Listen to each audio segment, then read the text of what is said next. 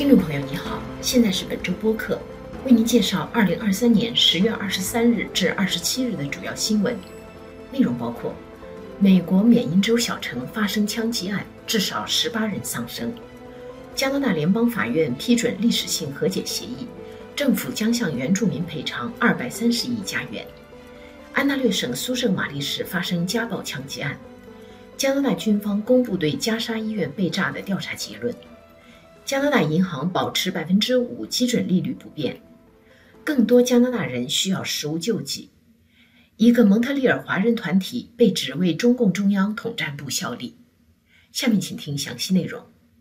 星期三，十月二十六日晚上，在缅因州刘易斯顿市，一个男子先后在一家保龄球馆和一家餐馆开枪，打死至少十八人，另有十三人受伤。截至这篇新闻发布时，凶嫌仍然在逃。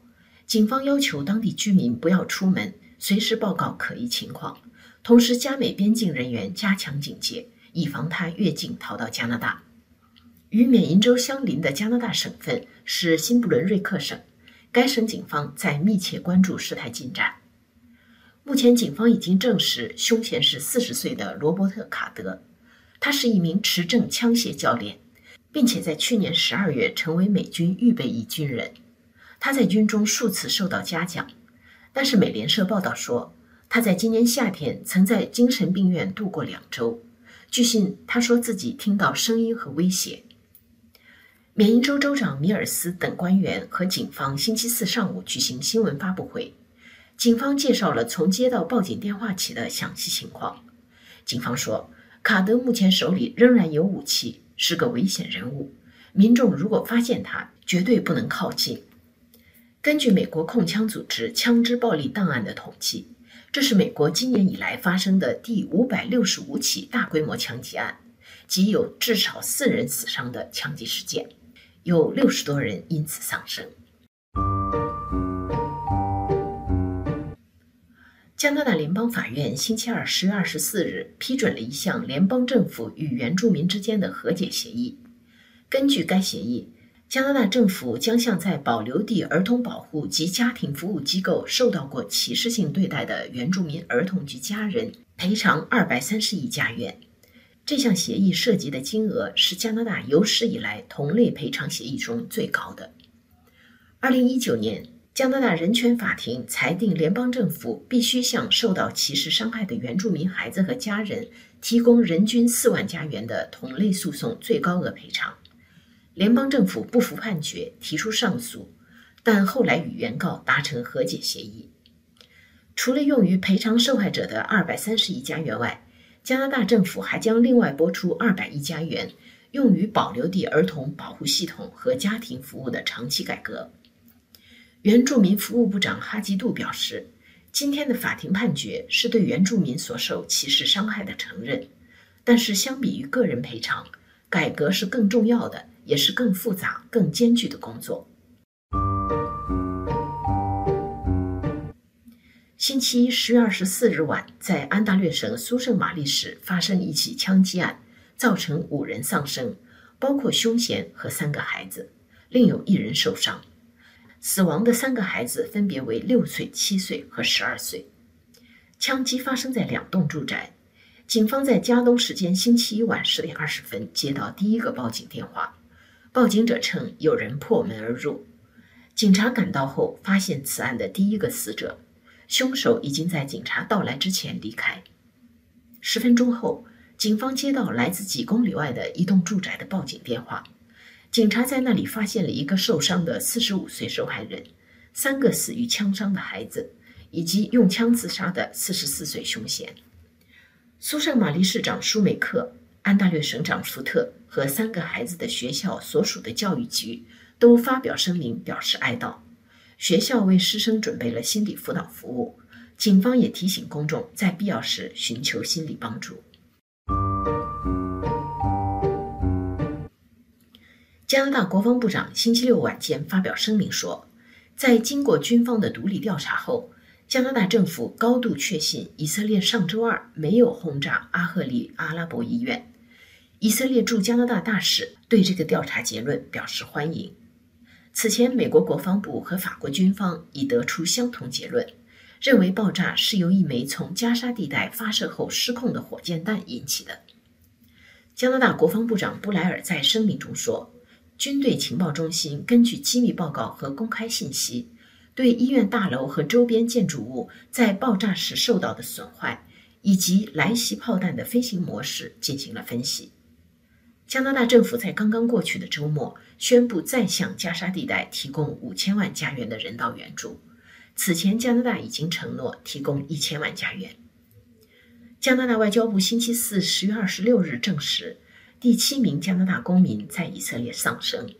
但是没有提供更详细的信息。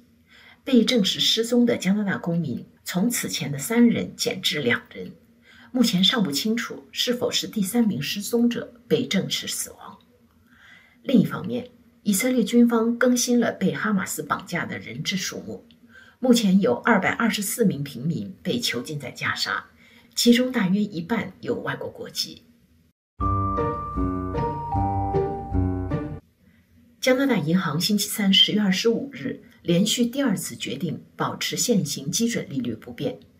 有分析人士推测。这可能意味着，在连续十次加息之后，加拿大的央行终于要改变策略了。从加拿大过去几个月的 GDP、就业率和通胀率等指标来分析，经济界人士对加拿大银行的决定并不意外。加拿大银行从去年年初起不断加息，在不到两年的时间里，把新冠疫情爆发时接近于零的基准利率提高到百分之五。终于使创四十年最高纪录的百分之八点一的通胀率降到百分之三点八，同时也让背负房贷的人叫苦不迭。加拿大银行在其声明中说，更多迹象显示，过去一年多的升息政策已见成效，把通胀率降至百分之二的目标可能在二零二五年达成。但是，银行理事会对稳定物价的进展缓慢和通胀率再度上升的危险增加感到担忧，因此不排除如有必要再度实行加息政策的可能性。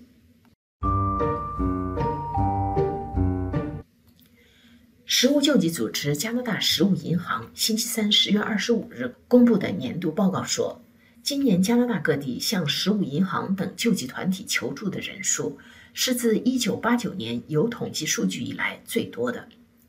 该报告的依据是全国救济站点在今年三月份所做的统计。这个月有一百九十万人去救济站领取免费食物，比去年同期增加了将近三分之一，比2019年同期增加了百分之七十八。几年前需要食物救济的主要原因还是失业，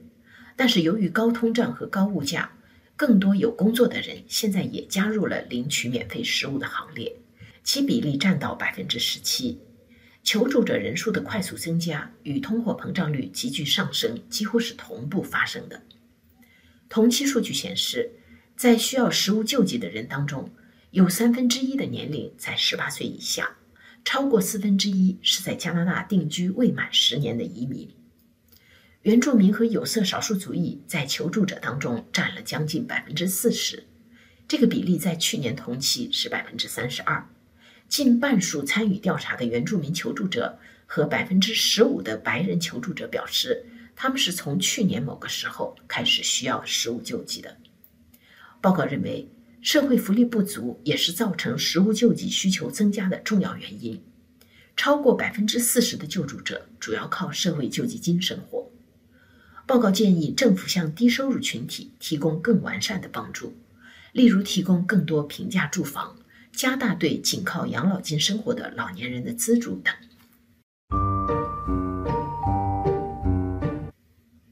蒙特利尔日报星期三十月二十五日报道说，当地华人组织满地可华人联合总会与中共中央统战部有关联，并为中国政府的政策做宣传。该报记者发现。华总会有至少四名委员会成员是中共中央统战部属下组织的成员，所从事的活动包括宣传中国政府对香港和台湾的政策，在外国代理人注册法案问题上力图影响华人社区等。记者采访到的安全专家对华总会这样的组织没有引起安全部门足够注意表示担忧。前加拿大安全情报局官员斯坦顿说：“这类组织表面上看起来只是一个普通的文化团体，但实际上在为中国政府的利益出力。像外国代理人注册这样的中国政府不希望看到的事，他们能聚集起那么大的反对力量，这是令人担忧的。”华总会会长曹寿康在接受《蒙特利尔日报》记者采访的时候，并不讳言与统战部的关系。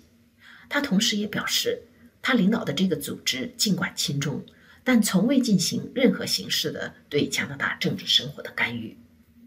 以上是本周主要新闻，谢谢您的收听。